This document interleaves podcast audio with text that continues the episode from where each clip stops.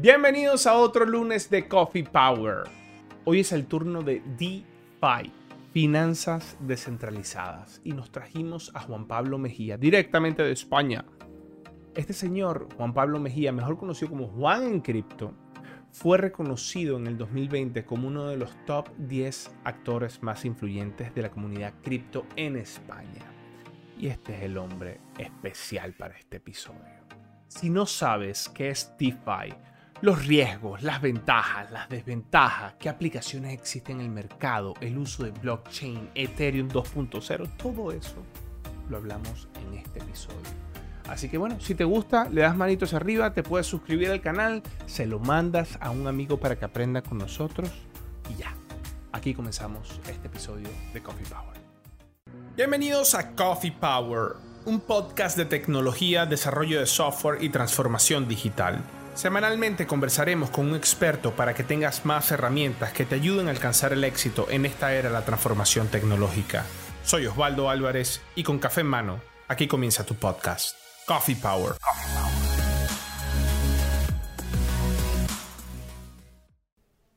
Y aquí tenemos al señor que sabe de cripto y de DeFi. Hola Juan. Hola vos. Muchas gracias por la invitación. Todo bien por aquí. En España un poquito de frío, pero bien. No, si hablamos de frío, yo estuve ayer a menos 17. Menos 17. Así que bueno. Este, bueno, hermano, nada, agradecido por tu tiempo. Y explícame esto. DeFi, ¿qué es esto? ¿Cómo se come? ¿Qué es? Bueno, pues DeFi viene, el término es Decentralized Finance, o sea, es finanzas descentralizadas. Eh, y, en resumen, para las personas que dicen, bueno, ¿y qué es esto de finanzas descentralizadas? Yo creo que una buena aproximación es pensar en Bitcoin. Bitcoin es una tecnología, un activo, es muchas cosas, pero finalmente nos permite hacer algunos eh, temas que antes no se podían hacer sin un intermediario financiero. ¿Qué temas? Por ejemplo, con Bitcoin podemos almacenar valor, guardar nosotros nuestro propio valor, podemos transferir valor sin fronteras, con una serie de beneficios, 24 eh, horas al día, 7 días a la semana, de forma descentralizada, e incluso podemos hacer algunas cosas más complejas, como por ejemplo crear un encargo fiduciario donde dos personas necesitan firmar, dos de tres o tres de cinco o cualquier combinación para poder eh, mover nuestros recursos. Entonces, con, la llegada de Bitcoin empieza a, venir una serie de protocolos y herramientas que nos permiten utilizar servicios eh, de forma descentralizada servicios financieros y pues de ahí digamos que ahí nace DeFi. Obviamente después de Bitcoin han venido muchas otras herramientas que seguramente empezaremos a tocar, que empiezan a ofrecer otra serie de servicios también que hasta el momento, que hasta hace un par de años, solo podíamos acceder eh, a través de un intermediario bancario o un intermediario eh, del sistema financiero. Entonces DeFi es eso, DeFi es a través de protocolos, a través de código, de información digital, ofrecer servicios a la gente. Eso es DeFi. Financiero descentralizado. Donde, donde, no hay un ente regulador, no hay un ente central, sino todo está descentralizado. Pero tú me dices el caso de Bitcoin, y con Bitcoin te lo entiendo perfectamente, pero ¿qué más? ¿Qué, dame más ejemplos de aplicaciones de, de DeFi. Perfecto, bueno, pues para no entrar en profundidad todavía, porque estamos empezando el podcast, por ejemplo, yo puedo hoy pedir un préstamo sin que haya una entidad emisora, sin que haya un banco que me presta a mí el dinero. Simplemente es un contrato inteligente o es código, es código escrito en una blockchain que me presta mí dinero. Yo puedo, por ejemplo, intercambiar activos sin necesidad de que haya un intermediario. Hoy en día, si yo quiero, si yo tengo, por ejemplo, unas acciones de Apple, entonces yo tengo que ir a un broker para que el broker interactúe con la bolsa, para que la bolsa le comunique a un depositario central que Juan Pablo ha vendido unas acciones. Y todo esto, pues hay bastantes intermediarios, es que no, no solo hay uno. Ahora con DeFi yo puedo hacer todo esto pero interactuando con un contrato inteligente, sin contraparte, sin que nadie me venda a mí las acciones, yo puedo comprar acciones. O más bien, en este caso estamos hablando de tokens, pero próximamente vamos a empezar a hablar de security tokens, que al final un security token puede ser una acción, puede ser un bono, puede ser cualquier tipo de títulos valores. Esto, digamos que los, dos mundos están convergiendo, cripto se está juntando con el, el, mundo tradicional de finanzas tradicionales y vamos a llegar a ofrecer todo este tipo de productos a, a las personas que, hoy en día manejan eh, productos financieros más tradicionales. Pero entonces hemos hablado de préstamos descentralizados, hemos hablado también de eh, exchanges descentralizados, que es esta forma en que yo puedo intercambiar activos sin necesidad de que haya alguien del otro lado, que esto para mí es impresionante. Adicionalmente, pues hay mercados de predicciones, hay seguros descentralizados, hay portafolios o fondos descentralizados que se balanzan eh, o se rebalanzan automáticamente. Hay un montón de cosas que empiezan a salir. Por ejemplo, hay una lotería descentralizada donde nadie pierde, donde solo hay una persona que gana más que los demás, pero los demás al menos se llevan la inversión que hicieron, o digamos que el tiquete de lotería. Y todo esto pues se ofrece gracias a, esta nueva tecnología que, conocemos como la blockchain. Oh, wow. ¿Y, ¿Y, todo lo de DeFi está basado en blockchain? Digamos que DeFi como tal, hoy en día sí, a pesar de que eh, de pronto hay algunas, eh, algunos protocolos que, digamos, descentralizados, tecnologías de registro descentralizadas, que no necesariamente utilizan la cadena blockchain eh, o la blockchain en el sentido en que no es una cadena de bloques necesariamente. Hay, hay otras formas en que podemos llegar a tener una base de datos distribuida en múltiples ordenadores con algunas de las garantías de blockchain que no sean necesariamente considerados blockchain, que puedan llamarse como otras DLTs o Distributed Ledger Technologies.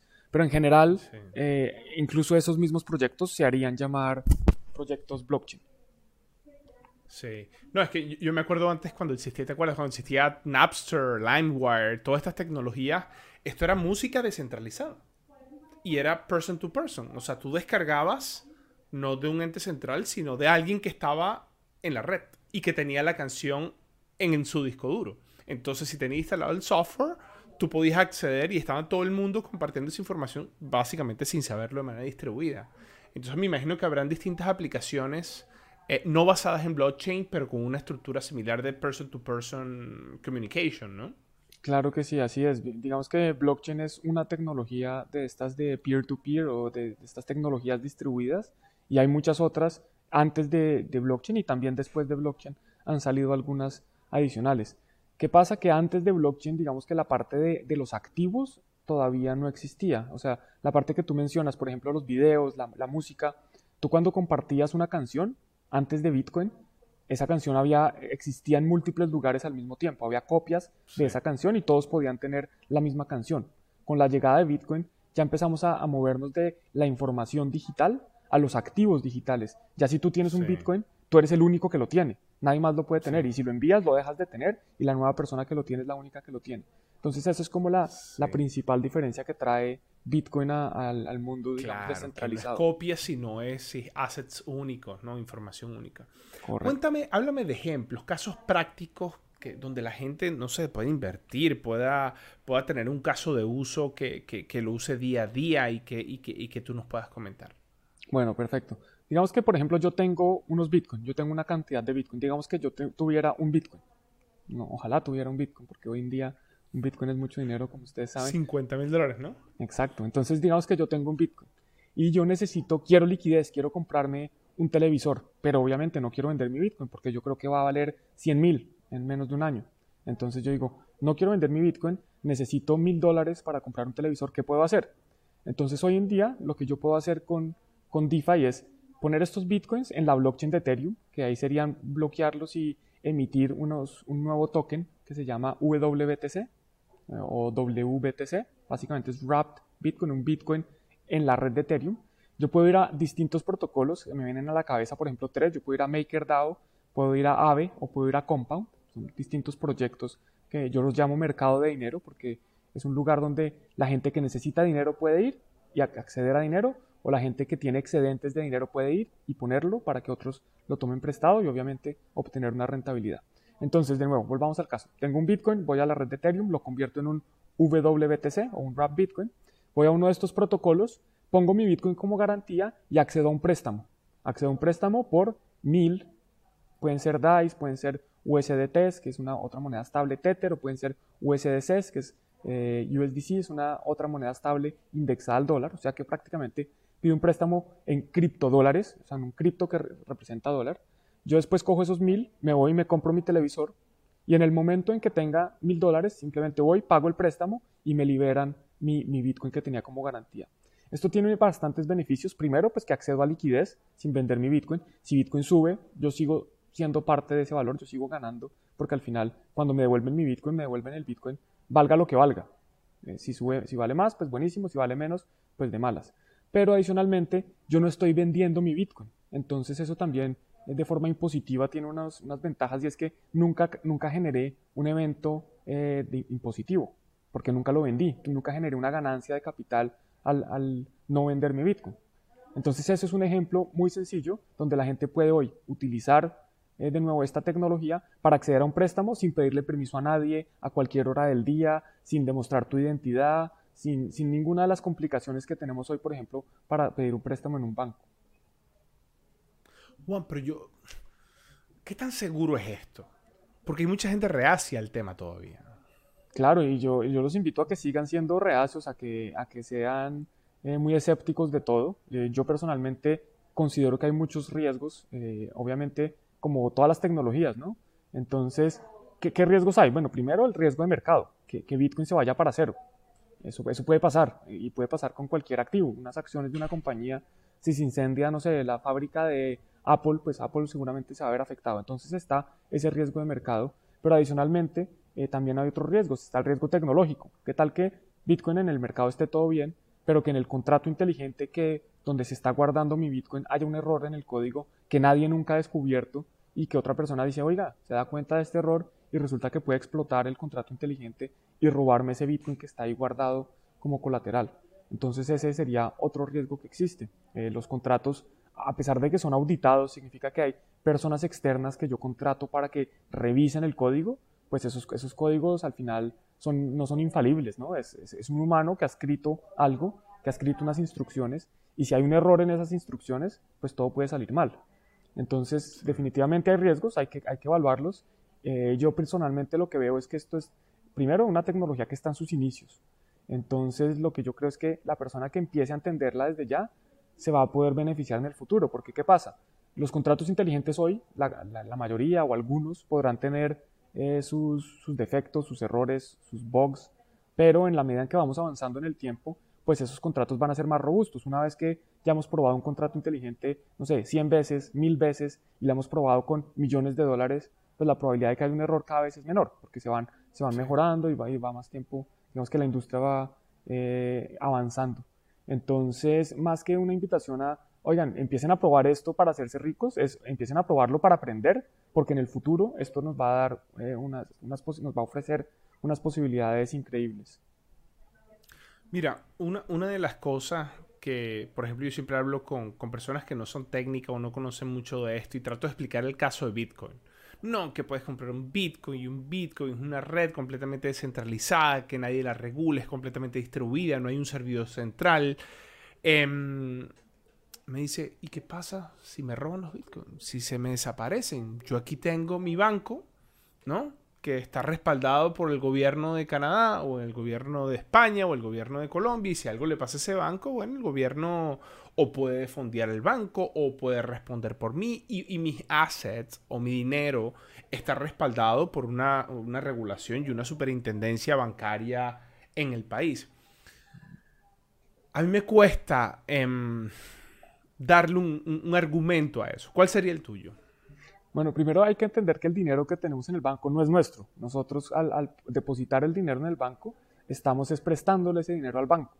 Entonces, eh, parte del dinero en la gran mayoría de países, como mencionas, está asegurado, pero no es la totalidad. Si yo pongo un millón de dólares en cualquier banco, así sea Canadá, en eh, cualquier banco, RSBC, eh, lo que sea, y ese banco se llega a quebrar, a mí solo me van a responder con el seguro como 100 mil dólares o 140 mil dólares, no estoy seguro cuál sea la regulación actual o el seguro actual en Estados Unidos. Entonces hay que tener claro que... Sí, o el caso de que todo el mundo vaya al mismo tiempo a retirar el dinero, el banco no va a tener esa liquidez. Ese dinero no existe, exacto. Ese, eh, nosotros sí. estamos hoy en día en un mundo donde hay una reserva fraccionaria y los bancos no tienen el dinero de, de los ahorradores. Ese dinero es, son, es digital, lo que, lo que mencionaba, son, son unos y ceros eh, en una base de datos.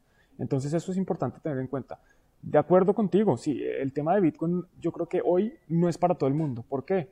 Porque a pesar de que tiene unas posibilidades increíbles donde cada uno puede manejar sus propios activos, cada uno es, digámoslo, soberano de su dinero, pues eso viene con responsabilidades.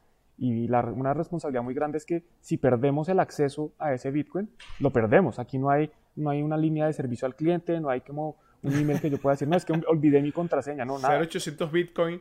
Exacto, Bitcoin no es una empresa, Bitcoin no existe eh, físicamente, legalmente, no hay nadie al que yo pueda decirle, oiga, pero ¿qué pasó con mi Bitcoin?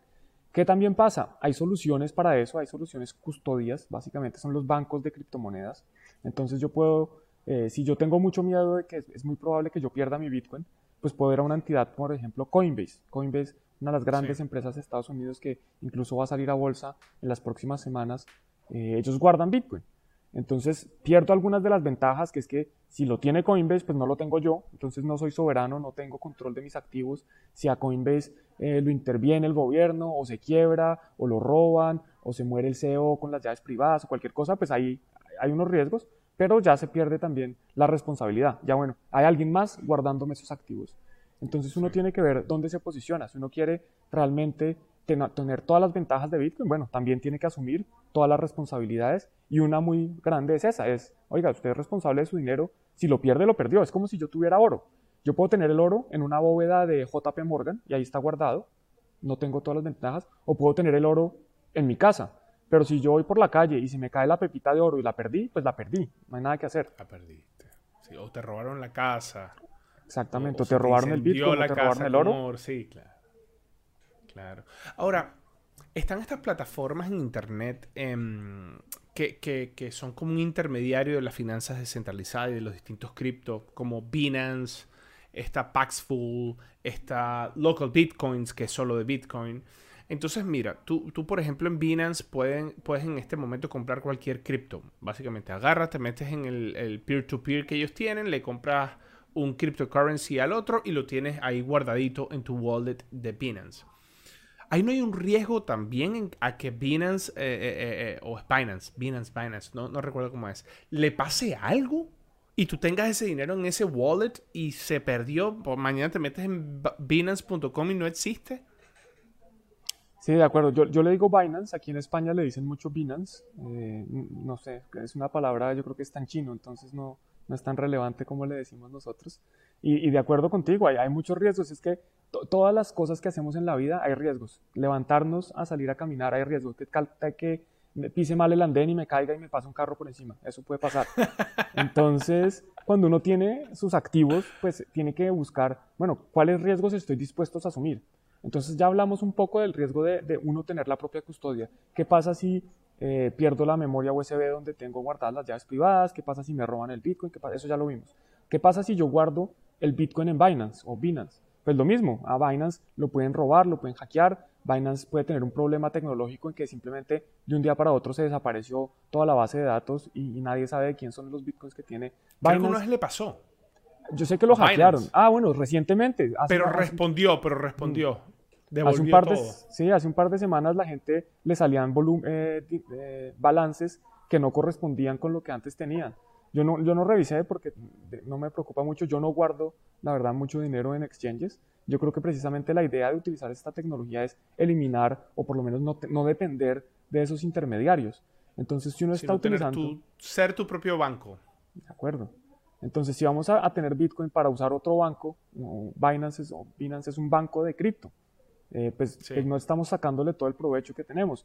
Y en cualquier momento, algo le puede pasar a la compañía o, algún gobierno puede decidir, ¿sabe qué, Binance? Eh, yo no quiero que este señor Juan Pablo como que está haciendo cosas ilegales, mejor bloqueele la cuenta eh, y en cualquier momento van a bloquear cuentas. Claro. Bueno, que estuve viendo, Binance es de Malta, está registrada en Malta, en el país. Estuvo. compañía en Malta. Ellos van saltando, ellos, han tenido, han estado en Hong Kong, han estado en Malta, ellos en, teoría se consideran descentralizados. ¿En serio? Sí, sí, sí, ellos han estado por todos lados. Creo que hasta en Japón han estado. Bueno, mira, sigo. Entonces, tengo mi dinero en Binance, compré unos Bitcoin, hice lo que sea, compré Ethereum, compré Dogecoin, lo que, lo que me da la gana. Me quiero transferir ese dinero a un wallet o a, digamos, el sitio donde lo quiero tener. Yo tengo mi USB con mis claves privadas, con todo. La transacción para enviar Bitcoin, estaba revisando justamente ayer para, eh, con el equipo cuando estábamos produciendo este episodio. Era aproximadamente, costa 29 dólares americano hacer una transacción de Binance a cualquier wallet que tú tengas.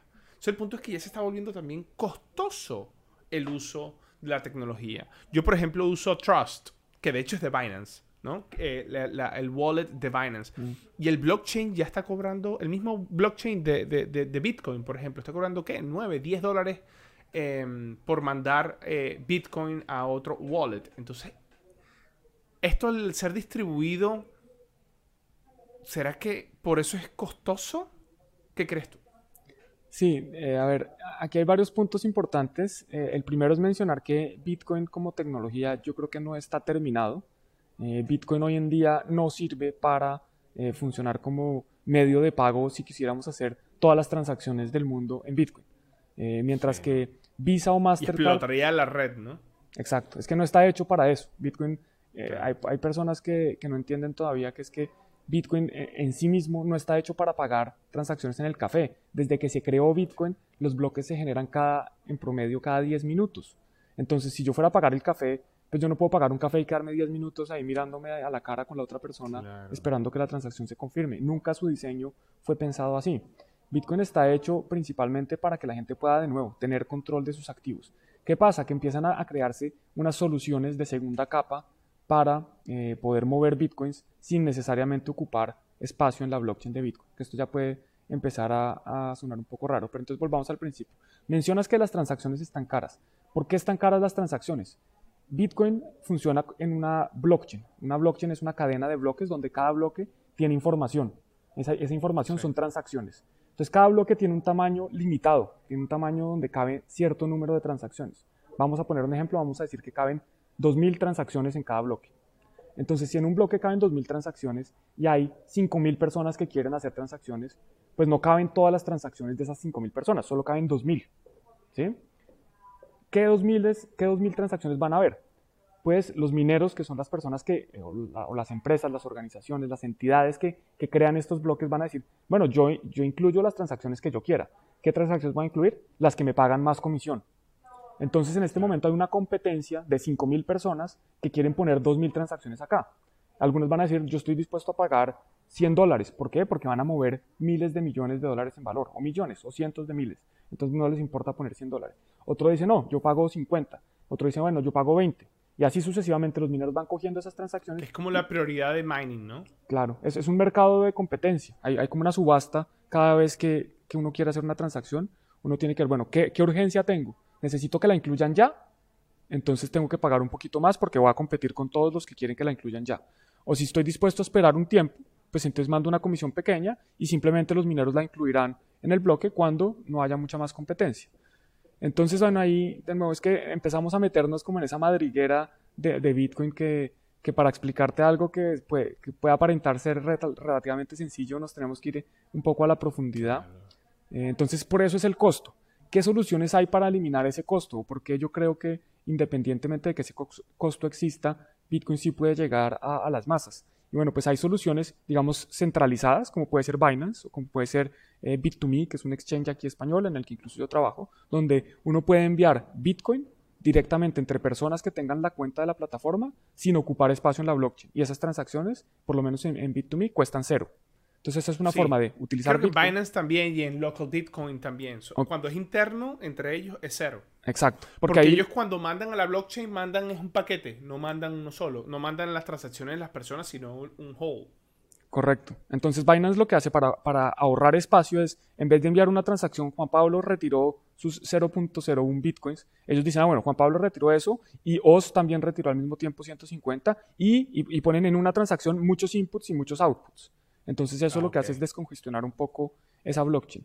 Eh, pero adicionalmente hay otras soluciones que, ya son un poco más complejas como Lightning Network, como distintas sidechains, que son como otras cadenas paralelas a, Bitcoin, que permiten eh, hacer transacciones sin ocupar espacio en la blockchain de Bitcoin. Digamos que la blockchain de Bitcoin e, es, muy preciada, tiene, tiene mucha demanda por, incluir, por, por, utilizar ese espacio y por lo tanto pues cada vez va a ser más cara. Yo creo que esto no va a cambiar. ¿Y hay algún cripto? Porque eh, creo que un amigo me comentó que había un cripto que se está diseñando justamente para que sea el cripto de cuando baja el café, que, tiene mayor transaccionalidad, que no tiene el concepto de mining. Em, de hecho, sé que Ethereum tiene este concepto de gas, que no sé cómo funciona, pero, pero ¿cuál, crees tú que sí podría ser o qué, qué, solución va a existir para, para, ese caso de uso? Sí, de nuevo, yo, yo, creo que las soluciones van a ser soluciones de segunda capa. Es que mira, si, si volvemos a cómo funcionaba el dinero antes, eh, que estaba respaldado por oro, pues nosotros no movíamos el oro realmente, el oro, el oro se quedaba guardado. Simplemente había un papel, que el papel representaba una cantidad de oro. ¿sí? Entonces yo tenía un papel que decía, este papel representa 100 dólares en oro. Y yo con esos 100 dólares podía entregárselos a alguien y esa persona asumía que tenía 100 dólares en, oro. Entonces esa era una forma de escalar el oro. Después lo mismo, con transacciones bancarias electrónicas. Yo, hoy en día el dinero de, físico pues ya no existe. ¿Quién tiene en este momento mil dólares en la billetera? Nadie, eh, en físico. Nosotros tenemos unas tarjetas y tenemos unas cuentas bancarias y unas claves y ahí tenemos y podemos entrar a ver nuestro dinero. Pero el dinero ya, ya de cierta forma es digital y eso de nuevo, eso es una nueva forma de escalar el dinero. A pesar de que el banco no tiene el dinero físico, puede hacer préstamos. ¿Cómo así? Pues sí, eso es una forma de escalar el dinero. Entonces yo creo que Bitcoin va a funcionar así, yo creo que se va a hacer por capas, se va haciendo eh, esta Bitcoin que al final nadie va a tener que mover, simplemente se, van a mover para transacciones realmente grandes e importantes y va a haber soluciones encima de Bitcoin que me permiten mover Bitcoin valor sin escribir eso en la blockchain. Entonces hay, oh, varias, hay, varias, hay varios criptoactivos o criptomonedas que, pretenden eh, solucionar este problema de escalabilidad, pero la verdad es que hay, hay trade-offs, hay, hay pros y contras de cada solución. Y uno de los contras más grandes que yo veo es el tema de la descentralización. Al final, de nuevo, al final lo, que trae Bitcoin, distinto de las criptomonedas o los, los, activos que se trataron de crear antes, es que funciona gracias a que es una red descentralizada que, como tú mencionabas, nadie la controla, están miles de computadores al mismo tiempo, entonces es muy difícil de hacer un cambio o de incluso de apagar. Bitcoin yo, yo digo hoy en día que es indestructible, ya, ya no hay forma de destruir a Bitcoin porque... Sí, tienes que romper el Internet. Sí, prácticamente, y es que ni siquiera nadie sabe dónde están los nodos, entonces eh, bueno, entonces otras soluciones, por ejemplo, hay una que se llama Bitcoin Satoshi's Vision. Es una estafa para, bueno, por lo menos considero yo que es un proyecto que no sirve para nada. Y lo que quieren hacer ellos es eliminar el concepto de los bloques. Entonces no hay bloques, simplemente hay, hay una persona o una entidad que tiene un ordenador y ahí se hacen todas las transacciones que quieran. Y eso tiene mucha más escalabilidad. Entonces, como te decía, Visa, Mastercard pueden hacer 20.000 transacciones por segundo. Eh, block, Bitcoin solo puede hacer más o menos 7 en Bitcoin Satoshi's Vision se pueden hacer todas, porque no hay que llegar a un consenso, porque es que la blockchain en general es muy ineficiente. Imagínate, estábamos hablando que, Bitcoin no se puede apagar porque hay muchos nodos. Hoy en día puede haber, digamos, 100.000 nodos en el mundo. Para tú hacer una transacción de Bitcoin, todos los 100.000 nodos tienen que actualizar esa transacción de Bitcoin. Entonces es muy ineficiente, es muy costoso, pero es la única forma que hasta hoy se conoce para eh, poder estar seguros de que ese valor se está transfiriendo. Pero para volver a, tu pregunta y no, irnos muy lejos, las soluciones que pretenden, eh, eh, las, alternativas que pretenden solucionar el problema de escalar de Bitcoin, yo creo que tienen otras deficiencias de las cuales obviamente pues en su material de mercadeo no hablan. Entonces van a sacrificar de pronto descentralización, de pronto van a sacrificar seguridad, de pronto van a sacrificar otra serie de cosas que yo creo que son muy importantes. Entonces, me parece genial que experimenten, ojalá descubran algo que pueda servir, pero yo veo que todavía, todavía no hay una solución que yo diga, no, es que esto va a reemplazar a Bitcoin. No, no creo que, no, la veo y no sé, espero que si, llega a pasar, que me entere temprano. Para salirte rápido. Que no sé, pero no creo. Ahora, ¿Tú crees que esto de las finanzas descentralizadas, el DeFi, se va a ir al mainstream? ¿Va a convertirse en mainstream en algún momento? Yo creo que sí, pero de nuevo, yo no creo que la gente que vaya a estar al final cuando esto llegue a ser mainstream van a entender lo que está pasando.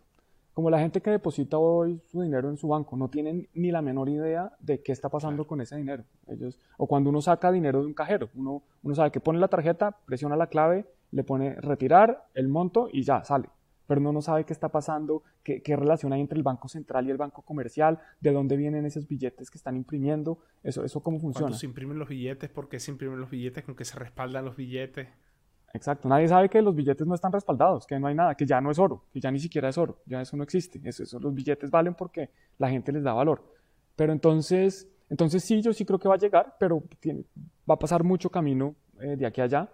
Primero pues van a, seguir fallando protocolos, van a seguir habiendo hacks, van a seguir gente perdiendo mucho dinero y otros también ganando dinero. Y, pues por eso es que yo creo que el que entre hoy y empiece a entender cómo funciona esto, pues tiene unas posibilidades, eh, va, a tener unas oportunidades importantes.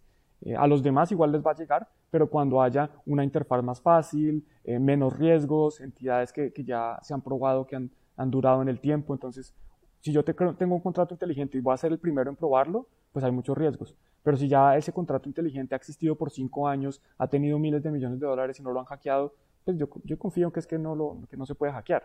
Y ese es el momento en que, en que vamos a empezar a tener más personas entrando porque es que ya es fácil, ya no hay que saber que hay que tener unas llaves privadas, que como así que el costo del gas y que yo tengo que además ver el costo en cada momento, o sea que una transacción a las 10 de la mañana un sábado me cuesta menos que una el martes a las 4 de la tarde, hasta que eso no se solucione o no haya como una por lo menos un tema de mostrarlo más fácil y yo creo que todavía le falta mucho por llegar al mainstream. Sí. Entonces creo que va a pasar, pero no nos demoramos. Sí. ¿Qué es Ethereum 2.0?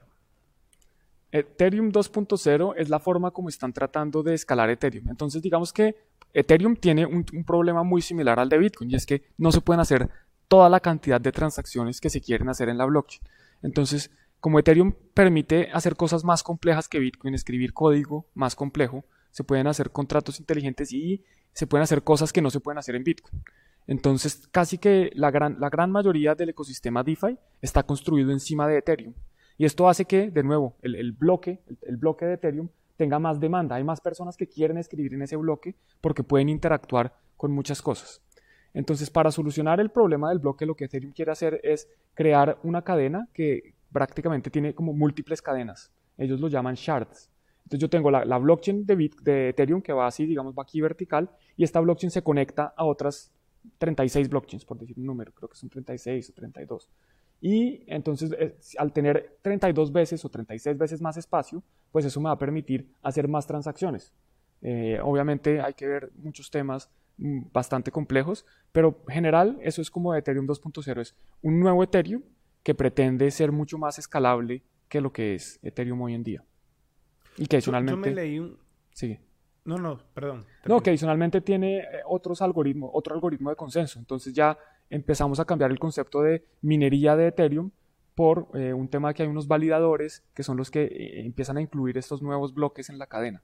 Entonces también gran parte de la diferencia entre Ethereum 1.0, que es el que conocemos hoy, y el 2.0 es que ya no va a haber mineros ya no hay eh, que gastar energía para generar nuevos bloques, sino que hay validadores, que son personas que están dispuestas a poner un Ether, una cantidad de Ethers, en este caso son 32 Ethers bloqueados, para participar como validadores. Y ahí va mi siguiente pregunta. ¿Esto no impacta el concepto de DeFi? ¿No pone en riesgo el concepto de DeFi? Yo no creo que ponga en riesgo, yo creo que eh, complementa un poco DeFi. Eh, porque es que DeFi no solo va a existir en Ethereum. Las, las finanzas descentralizadas pues van a existir en cualquier red descentralizada o pueden existir en cualquier red descentralizada. Entonces, por ejemplo, hay una red que se llama una sidechain de Bitcoin, una cadena paralela, se llama RSK, y en esta red ya hay algún par de proyectos DeFi. Incluso algunos proyectos DeFi en Ethereum están migrando, no, no es que estén migrando, es que están aprovechando para también construir en otras cadenas. Entonces, el hecho de que Ethereum eh, empiece a, tener Ethereum 2.0, donde la gente puede coger sus activos, bloquearlos y generar, por decirlo de una forma, una tasa de interés o puede generar unos ingresos por participar como validador, no significa que ese mismo dinero yo lo pueda poner en otro lado y generar más ingresos. O lo pueda poner en otro lado que tiene menos riesgos. O lo pueda poner en otro lado que, dependiendo ciertas condiciones, me puede generar más o menos ingresos. Entonces, eh, es como decir que el hecho de que salgan unas acciones de una empresa va a hacer que las acciones de las otras empresas ya no sean interesantes. Yo creo que no, pues yo creo que hay espacio para, para todo y va a haber, hay mercado. Las personas tenemos distintos intereses. Entonces a mí, por ejemplo, una tasa de interés del 5% no me llama la atención. Pero un fondo de pensiones le dicen el 5% y, y, dice, bueno, todo minero al 5%, porque hoy en día pues no hay muchas oportunidades al 5%. Pero yo que soy una persona relativamente joven, eh, que no tengo muchas responsabilidades, distintas de, la familia, eh, estoy dispuesto, estoy, buscando más riesgo y puedo asumir un riesgo adicional buscando una rentabilidad adicional. Entonces creo que, creo que va a haber mercado para todos y, cada oportunidad tendrá sus clientes. sus usuarios. Juan, estoy leyendo aquí algo que dice top 10 actores influyentes del ecosistema cripto en España en el 2020 y apareció tu nombre. Cuéntame un poquito de eso. Bueno, pues eh, hace, yo llevo en España prácticamente año y medio eh, y como siempre no he parado, no he parado de trabajar acá, entonces es un reconocimiento que, que nos hace Being Crypto y los otros a todos los conozco, todos somos colegas aquí en España, el ecosistema cripto es fuerte, pero, pero no es muy grande como en la mayoría del mundo, entonces un placer haber compartido ese, ese honor con, con mis colegas, básicamente eh, yo hablé después de eso, yo no sabía que esto lo iban a publicar y después de esto hablé con, con, la persona que escribió el artículo y me dijo que en gran parte ese mérito era por organizar eventos para precisamente compartir todo este tipo de información con la comunidad. La, la razón por la que empieza Juan en cripto y empiezo yo a meterme en esta industria sin saber que era una industria, sin saber de qué iba a comer cuando, cuando esto empezara a, a mejorar, era precisamente compartir con más gente, especialmente en español, sobre el potencial de esta tecnología. Entonces es como un, ah, reconocimiento bastante agradable que me tomó por sorpresa, pero es eso, es, eh, en España yo me he movido mucho, he compartido con la gente sobre lo que está pasando y bueno, pues ahí me hacen ese, ese pequeño reconocimiento de que he influenciado en que algunas personas entren a este mundo. Qué bueno, qué bueno. Bueno, hermano, nada. Un placer también haberte tenido acá en Coffee Power. Gracias por, por explicarnos esto de DeFi Em, nosotros, la, gente de tecnología, estamos muy curiosos con todo lo que está pasando dentro del tema de cryptocurrency. Eh, eh, no solo Bitcoin, también todo lo que está pasando en Ethereum me parece fabuloso y todo lo que está por pasar en este mundo. Así que Juan, te agradezco un montón el tiempo y, y que nos hayas ayudado a aclarar todas estas dudas. Muchas gracias, Os. No estoy seguro si aclaré o dejé más dudas en el camino porque porque esto, este ecosistema evoluciona muchísimo, evoluciona muy rápido. Eh, hay que estar pendiente. Yo estoy dedicado a esto 100%. Eso es lo que yo hago, aprender y enseñar de esto. Eso es principalmente lo que hago. Entonces, animarlos a que si están eh, interesados, pues sigan estudiando, porque esto tiene una profundidad prácticamente infinita. Yo llevo poco más de tres años dedicado a esto todos los días y aún así todos los días sigo aprendiendo. Sigues aprendiendo algo. Así es, entonces pues muchas gracias por, por, la invitación, un placer estar aquí en Coffee Power, compartir con, con, tu audiencia y pues un gusto, un gusto de verdad estar aquí. Y te vamos a traer más a menudo. Créeme que te, estamos preparando algo perfecto para ti. Ya después te contaré y a ustedes también después le contaré. Pero aquí vamos a seguir hablando de, de toda esta parte del cripto, del blockchain, de Bitcoin. Y así que bueno, Juan, encantado de tenerte. Gracias por el tiempo. No, con gusto. Chao. Te presentamos nuestro curso de liderazgo en equipos de ingeniería de software en Udemy.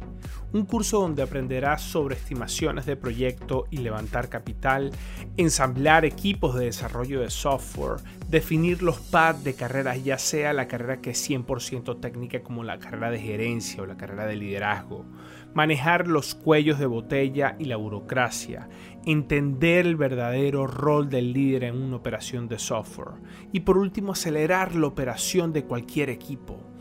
Este curso cuenta con más de 8.900 estudiantes y un rating de 4.6 estrellitas de 5. Aquí abajo en la descripción te voy a dejar un código de descuentos para que comiences a hacer esto ya mismo. Nos vemos en el curso.